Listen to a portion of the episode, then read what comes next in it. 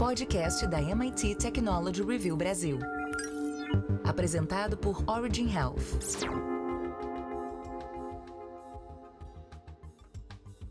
Olá, bem-vindas e bem-vindos ao podcast da MIT Technology Review Brasil, apresentado pela Origin. Eu sou Laura Murta, estou na companhia de Camila Pepe e Jonas Sertório para discutir como o sequenciamento de um DNA congelado por 2 milhões de anos pode nos dar pistas sobre como sobreviver a um clima mais quente.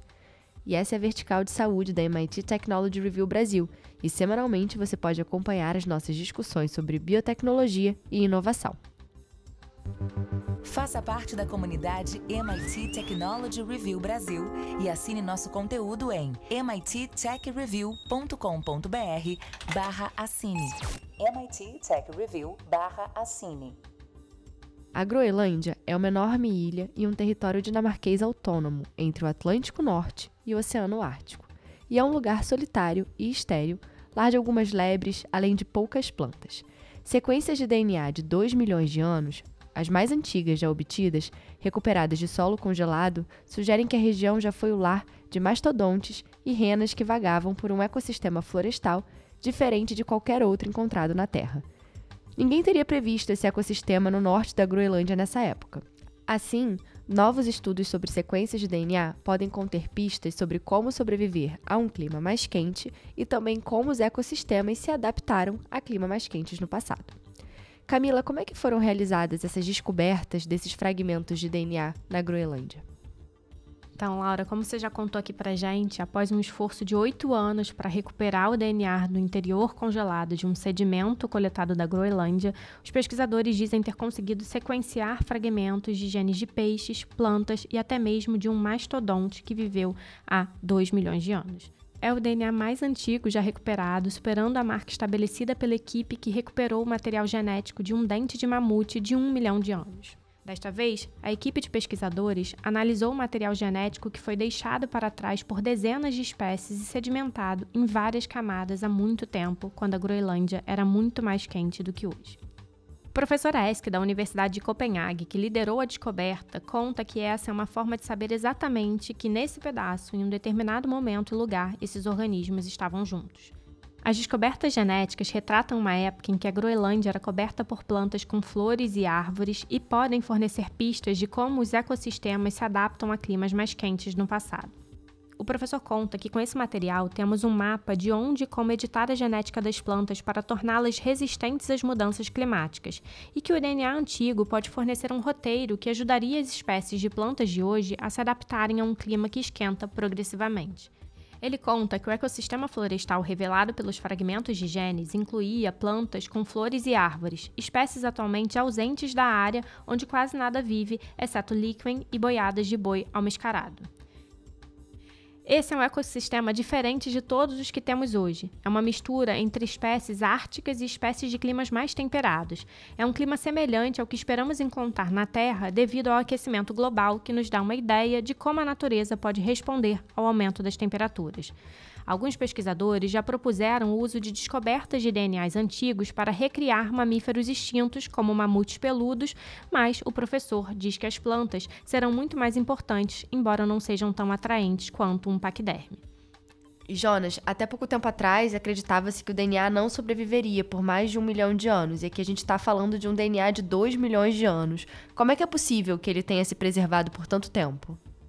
Bom, Laura, a pesquisa com DNA antigo começou em 1984, quando cientistas recuperaram genes legíveis de um quagga, um tipo de zebra extinta. Desde então, novos métodos e máquinas especializadas de sequenciamento de genes permitiram que eles investigassem o passado de forma cada vez mais aprofundada. O DNA se decompõe com o tempo, portanto, quanto mais velho, menores os pedaços se tornam, até que não reste mais nada, e quanto menores os fragmentos, mais complicado atribuí-los a grupos específicos de plantas ou animais. O professor Esk afirma que o enorme padrão de dano diagnosticado deixou bem claro que era um DNA antigo. Ele e seus colegas começaram a trabalhar com as amostras da Groenlândia em 2006. Houve tanto tempo evolucionário com a passagem de 2 milhões de anos que quaisquer espécies que você encontra não são necessariamente muito semelhantes ao que se vê hoje. A equipe dinamarquesa diz que o DNA encontrado foi preservado graças a temperaturas congelantes e uma proteção fornecida por argila e quartzo encontrados no sedimento analisado, o que também retarda o processo de degradação. Uma reação química entre o DNA e o solo retardou qualquer degradação, porque o DNA é uma molécula eletricamente carregada e muitos dos minerais que vemos no solo também são eletricamente carregados. Portanto, o DNA basicamente se liga a esses minerais sólidos e quando isso acontece, há uma redução na taxa de degradação espontânea. Exatamente quanto no tempo os pesquisadores serão capazes de se aprofundar permanece uma questão em aberto. De acordo com Tyler Mitch, um pós-doutorando na Universidade de Macmaster do Canadá, que desenvolve métodos para estudar DNA antigo, nós provavelmente estamos perto do limite, mas ainda não estamos tão certos. Ele observa que os pesquisadores holandeses conseguiram combinar várias técnicas para criar uma reconstrução sólida desse ecossistema. O professor Eske certa vez previu que seria impossível recuperar o DNA de qualquer coisa que viveu há mais de um milhão de anos. Agora que ele quebrou o próprio recorde, ele hesita em definir um limite, afirmando que não ficaria surpreso se fosse possível voltar no tempo duas vezes mais longe. E a entrevistada desse episódio é Tiana Kohlsdorf, professora titular do Departamento de Biologia da Faculdade de Filosofia, Ciências e Letras da USP Ribeirão Preto. Bem-vinda, Tiana. Boa tarde. Obrigada pelo convite. Tiana, para a gente começar essa conversa, eu imagino a importância né, desse tipo de estudo para entender o passado, quais eram os organismos que estavam juntos em uma determinada época, em um determinado lugar. Como é que foi ao longo dos anos que a ciência evoluiu das primeiras análises até chegar nesse momento, permitindo que a gente sequenciasse um DNA tão antigo, né? Quais são essas técnicas que viabilizam esse tipo de análise? Bom, a gente é, realmente tem observado aí um avanço muito significativo, né, em termos de é, métodos, né, ou técnicas para sequenciamento, né, é, de DNA. Então, se a gente parar para pensar, a etapa né, de sequenciamento e análise é, de DNA, ela envolve aí pelo menos, né, é, nessa abordagem, duas etapas. Você tem uma fase que é uma fase que a gente vai dizer que é mais de bancada, né, que é quando o cientista vai para a bancada, ele trabalha com aquele monte de pipetas e reagentes e kits, e o que ele vai fazer vai ser ele vai extrair o DNA que está em alguma amostra né, e vai sequenciar esse DNA. Esse processo de sequenciamento ele pode envolver uma etapa né, intermediária em que você tenta é, aumentar o número de cópias de alguns genes específicos ou você pode sequenciar a amostra como um todo.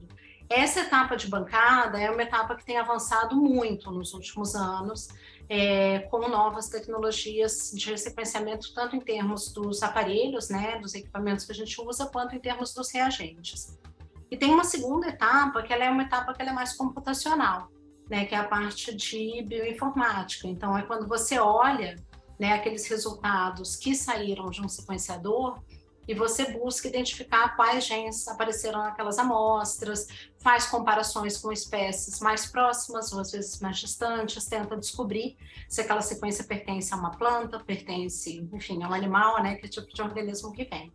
Então, o que a gente tem observado nos últimos, é, eu vou dizer nos últimos 20 anos em particular, é um avanço muito significativo dessas duas partes, né, é, do processo de sequenciamento e análise né, é, de DNA. A gente vê um avanço muito significativo no que a gente chama de bancada, que é essa parte toda de conseguir extrair o DNA, extrair um DNA que ele não está muito fragmentado, né, ou seja, cortado em pedacinhos. A gente consegue ter uma fidelidade cada vez maior né, do que a gente consegue sequenciar em relação ao que era a amostra, mas a gente também tem do outro lado, o lado computacional, né, um avanço muito significativo também em termos de métodos, que são métodos computacionais para a gente entender o que está aparecendo nesse sequenciamento, né? Esses métodos, a gente vê o avanço tanto nos computadores quanto relacionado à quantidade de genomas que a gente tem disponíveis, né? Então, se a gente voltar de novo, né, 15 anos atrás, 20 anos atrás, era assim uma coisa de outro mundo, você conseguir sequenciar um genoma completo. Né? Hoje em dia, sequenciar um genoma completo é algo que se faz é, é, com alguma frequência em diferentes laboratórios, aqui no Brasil, no exterior, né? E a gente consegue fazer o que a gente chama de anotação desses genomas. E eles estão em bases de dados que são bases de dados públicas. Então, quando eu recebo um resultado de um sequenciamento e eu vou olhar na bioinformática para saber né, que tipo de genes aparecem ali naquele DNA, eu consigo fazer uma comparação com vários genomas que estão disponíveis nesses repositórios, né, que são essas bases de dados públicas, e aí comparar então as sequências e falar, ah, essa sequência é uma sequência muito próxima de uma planta, de um determinado animal, de um microorganismo, né, e assim por diante. Legal. E, e Tiana, aproveitando que você está falando, trazendo essa questão aí temporal para gente, né? A gente falou na matéria, a gente viu na matéria é, esse sequenciamento de um, de um material de 2 milhões de anos e pró no próprio artigo ele comentou que não se sabe ainda qual o tempo máximo que a tecnologia permite esse tipo de sequenciamento. Você sabe se já existe algum estudo, alguma pesquisa que possa trazer é, a possibilidade da gente estar tá trabalhando com materiais ainda mais antigos? É, eu acho que sim, é possível que a gente consiga é, avançar ainda um pouco mais na profundidade né, do tempo, é, olhando para o passado, que a gente consegue alcançar e consequenciamento. Isso vai depender de várias coisas, depende um pouco desses fatores que eu comentei agora, né, que é o, o tipo de técnica que a gente está usando para extrair o DNA e para sequenciar esse DNA e o outro lado, que é o lado da bioinformática, que é um lado mais computacional, mas depende também de um terceiro fator que aparece, inclusive, no artigo, que é como essas amostras foram preservadas. Né? Então, se as amostras foram preservadas numa condição que é uma, uma condição que não degrada muito o DNA, a gente tem mais chance de conseguir é, um sequenciamento que é um sequenciamento de qualidade, que eu consigo jogar nos bancos de dados e ver qual é a identidade. Então, essa situação que eles descrevem no, no artigo, né, que é uma situação de material congelado, que estava, inclusive, né, é, com camadas aí, que eram camadas né, que, que meio que protegiam essas amostras, ela é uma condição que ela favorece muito a preservação desse material genético. À medida em que a gente tem novas expedições, é por isso que eu sou otimista, né? No sentido de que a gente uhum. deve conseguir é, até ampliar um pouco a profundidade né, no tempo com que a gente consegue recuperar algumas dessas informações, se a gente tem mais expedições para diferentes áreas, principalmente aquelas áreas é, que têm um potencial maior de uma preservação melhor desse tipo de amostra, é possível que a gente consiga né, combinar aí com a parte da bancada e a parte computacional para sequenciar amostras ainda mais antigas. Então, precisa desses três fatores, né? Os dois que eu já tinha falado antes da bancada, né? As técnicas de bancada e a parte computacional, e também a maneira como as amostras foram preservadas. Aí as pessoas têm que fazer expedições aí para os mais diferentes lugares do planeta, né? E encontrar amostras que estão preservadas numa condição bem, bem especial. Agora, a gente falou né, dessa técnica que permitiu chegar nesse lugar, agora falando um pouco dos achados a partir dessas análises. Como é que tem sido entendido, né? Eles comentam, por exemplo, da questão da edição genética de plantas. É, tudo que é encontrado a partir das observações desses DNAs, né? Em que contexto, hoje em dia, isso vem sendo aplicado? É, eu acho que existe uma preocupação muito grande justamente com a questão dos, das implicações das mudanças climáticas, né, a partir de, desse, dessa aceleração do aquecimento global. Então, esse é um, esse é um dos exemplos no, no, dos quais a gente consegue pensar um pouco né, é, no, na contribuição desse tipo de informação. Quando a gente entende né, a biodiversidade presente e a biodiversidade pretérita né, do passado, e consegue identificar um pouco o tipo de organismo que estava num determinado ambiente no passado, em outras condições climáticas, e agora no presente, a gente consegue fazer algumas projeções, né, em termos de possíveis respostas da biodiversidade num cenário que é um cenário climático que vai ser diferente do cenário é, que a gente tem hoje, né, inclusive com taxas de mudança na temperatura, na precipitação e outros fatores climáticos que são é, taxas que também estão bem aceleradas. Né? Então, é, se a gente parar para pensar, esse artigo, por exemplo, ele tem essa contribuição dele ter trazido esse olhar que é um olhar mais é, da comunidade, né, o mais ecossistêmico. Ele olhou para vários organismos, que eram vários organismos que conviviam ao mesmo tempo numa determinada época, num local que tinha condições climáticas muito diferentes das condições climáticas atuais. Quando a gente tem mudanças no clima, dependendo da velocidade com que essas mudanças acontecem, é, a gente consegue imaginar alguns tipos de resposta, vamos dizer assim, da biodiversidade. Né? Então, você pode ter um tipo de resposta que é uma mudança nos lugares de ocorrência de algumas espécies. Então, algumas espécies ocorriam numa determinada área e deixam de ocorrer nessa área. Outras passam a invadir uma área que tem uma condição diferente né, é, de clima, por exemplo, em relação ao que tinha há milhares ou milhões de anos atrás. Né? E a outra mudança que a gente vê é uma mudança em termos da, da própria fisiologia ou a morfologia, né? aspectos bioquímicos é, de um determinado organismo. Então, claro, são mudanças que acontecem ao longo de milhares ou milhões de anos, né? elas são mudanças muito lentas, né? É, mas são mudanças que a gente consegue observar associadas a essas é, questões climáticas. Né? Então, esse tipo de estudo que ele faz uma amostra né, do, dos, das espécies ou dos organismos que estavam presentes numa área, que era uma área que tinha uma condição climática muito diferente da condição atual, é, é um tipo de estudo que ele permite com que a gente olhe para frente e a gente consiga fazer uma previsão em termos de quais espécies mais provavelmente permaneceriam em novas condições, na, no mesmo local onde elas estão, quais dessas espécies provavelmente ou vão mudar a sua área de distribuição ou talvez tenha algumas outras respostas, né, que a gente vai dizer que são respostas, por exemplo, adaptações a novas condições ambientais que podem eventualmente é, surgir, né, a partir dessas mudanças.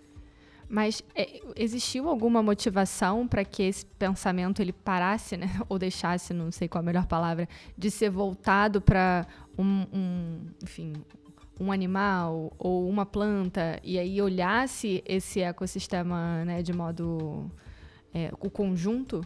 Uhum. Sim, eu acho que essa é uma, uma das grandes mudanças que a gente vem é, percebendo nessa discussão de mudanças climáticas ao longo das últimas décadas, né? É, os primeiros trabalhos a gente é, é identificava organismos que seriam organismos mais sensíveis, por exemplo, né, a mudanças é, em condições ambientais, se esses organismos eles eram é, é, descritos como bons bioindicadores. Né? Então, a gente dizia, é um bom bioindicador, porque geralmente, quando tem uma mudança muito drástica, por exemplo, na temperatura, a gente observa que esse é um organismo mais sensível. E é, eu acho que mais recentemente, né, ao longo principalmente da última década, a gente vê um, um, olhar que ele é um olhar mais ecossistêmico, porque a gente percebe que não é a resposta em um organismo, mas é a resposta em uma área com uma comunidade que é uma comunidade de organismos que interagem entre si, né, com todas as suas redes ecológicas, então redes de competição, de predação, né, é, ocupação de determinados ambientes, mudança no, no, tipo de ambiente que eles ocupam, então todas essas interações, né, entre, por exemplo, um predador e uma presa, elas podem ser afetadas se muda o conjunto de organismos que estão naquele ambiente.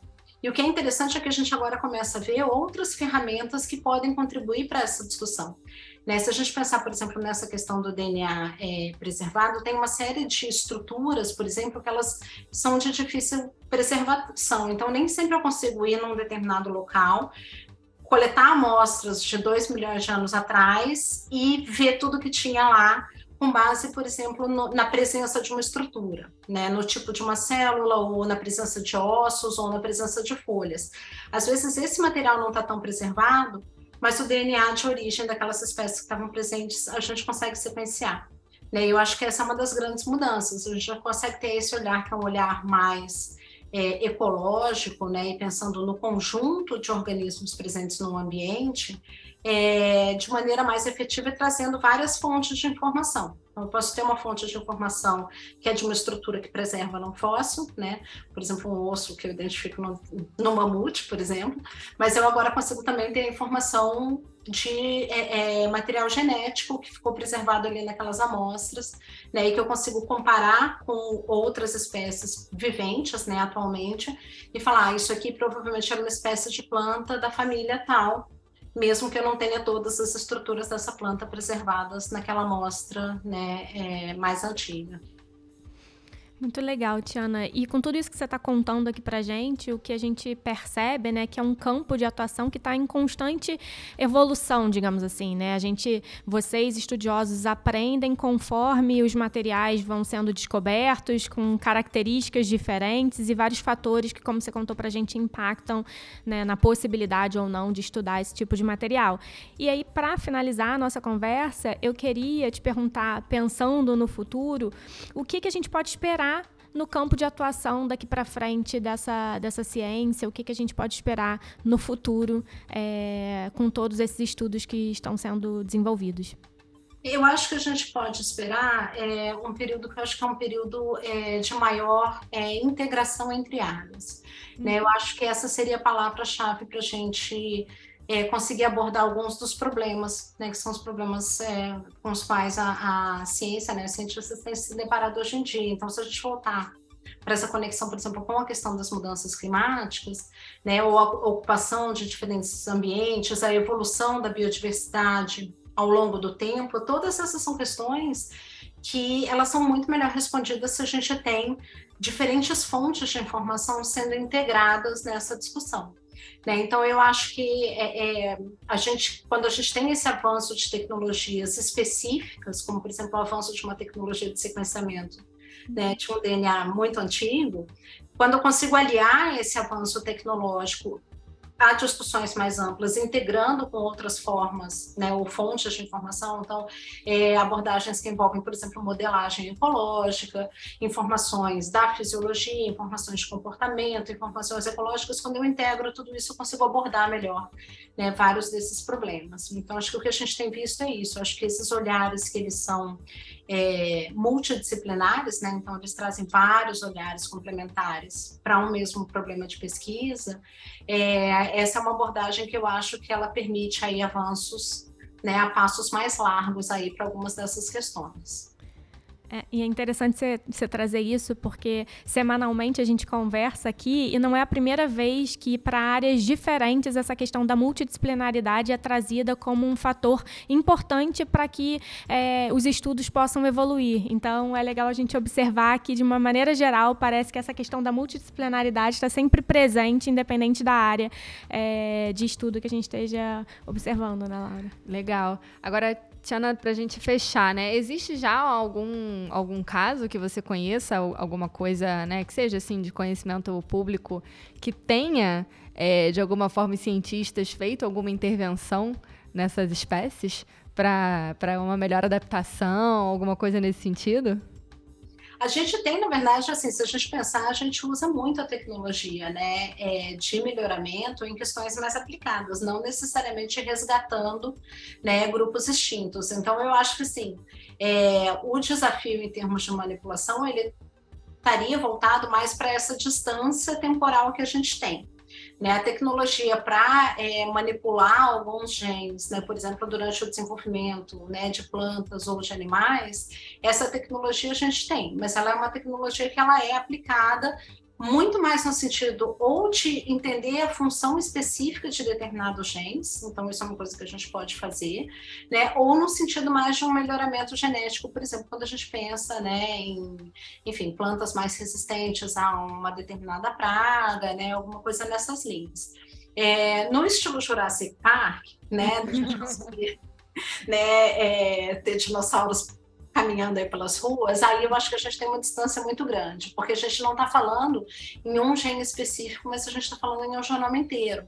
Né? Então, aí você tem um desafio que é diferente desse da, da, manipulação genética, por exemplo, das plantas mais resistentes às pragas, em que às vezes mexendo com um ou dois genes você já consegue ter um efeito na resistência é, total daquele organismo, né, daquela espécie. No caso de recriar organismos extintos, a gente está falando de um genoma completo, né? São vários genes, né? É, e aí a gente precisa lembrar, voltando inclusive para essa né, esse sequenciamento de um DNA muito antigo, né, que ele não fez o, genoma, o sequenciamento do genoma completo. Né? Então, o que é, tem de novidade nesse trabalho é que eles conseguiram pegar vários pedacinhos do DNA dos vários organismos que estavam presentes naquele local, naquela época, e identificar que organismos eram esses. Né? Então, a gente não tem o sequenciamento completo, por exemplo, né, de um mamute ou de um mastodonte, o que a gente tem são pedacinhos que dizem, ah, aqui essa espécie vivia, aqui essa outra espécie vivia. Né? Mas, enfim, a gente vai caminhando, né? Então, quando a gente conseguir juntar várias dessas informações, né, quem sabe? Ah, com certeza, né? Para quem ficou aí na expectativa de recriar o mastodonte, não, é, não vai ser agora, né, Tiana? Legal. Obrigada, Tiana, foi ótimo a sua participação. Foi muito bom conversar com você. É um assunto diferente, né, do que a gente vem falando aqui. A gente fala muito sobre DNA, mas muito dentro de um contexto de tecnologias voltadas, né, para a saúde, literalmente mais para medicamentos e diagnóstico. Foi muito bom ouvir essa parte voltada relacionada à ecologia, aos ecossistemas. Obrigada. Nada. E esse foi mais um episódio da Vertical de Saúde do podcast da MIT Technology Review Brasil. E antes de encerrar, eu queria te convidar para entrar na nossa comunidade. Vai lá em mittechreview.com.br/cine para conhecer os nossos planos de assinatura. Semana que vem tem mais um episódio e eu espero você. Até lá. Você ouviu o podcast da MIT Technology Review Brasil. Apresentado por Origin Health. A maior publicação de tecnologia do mundo agora está no Brasil.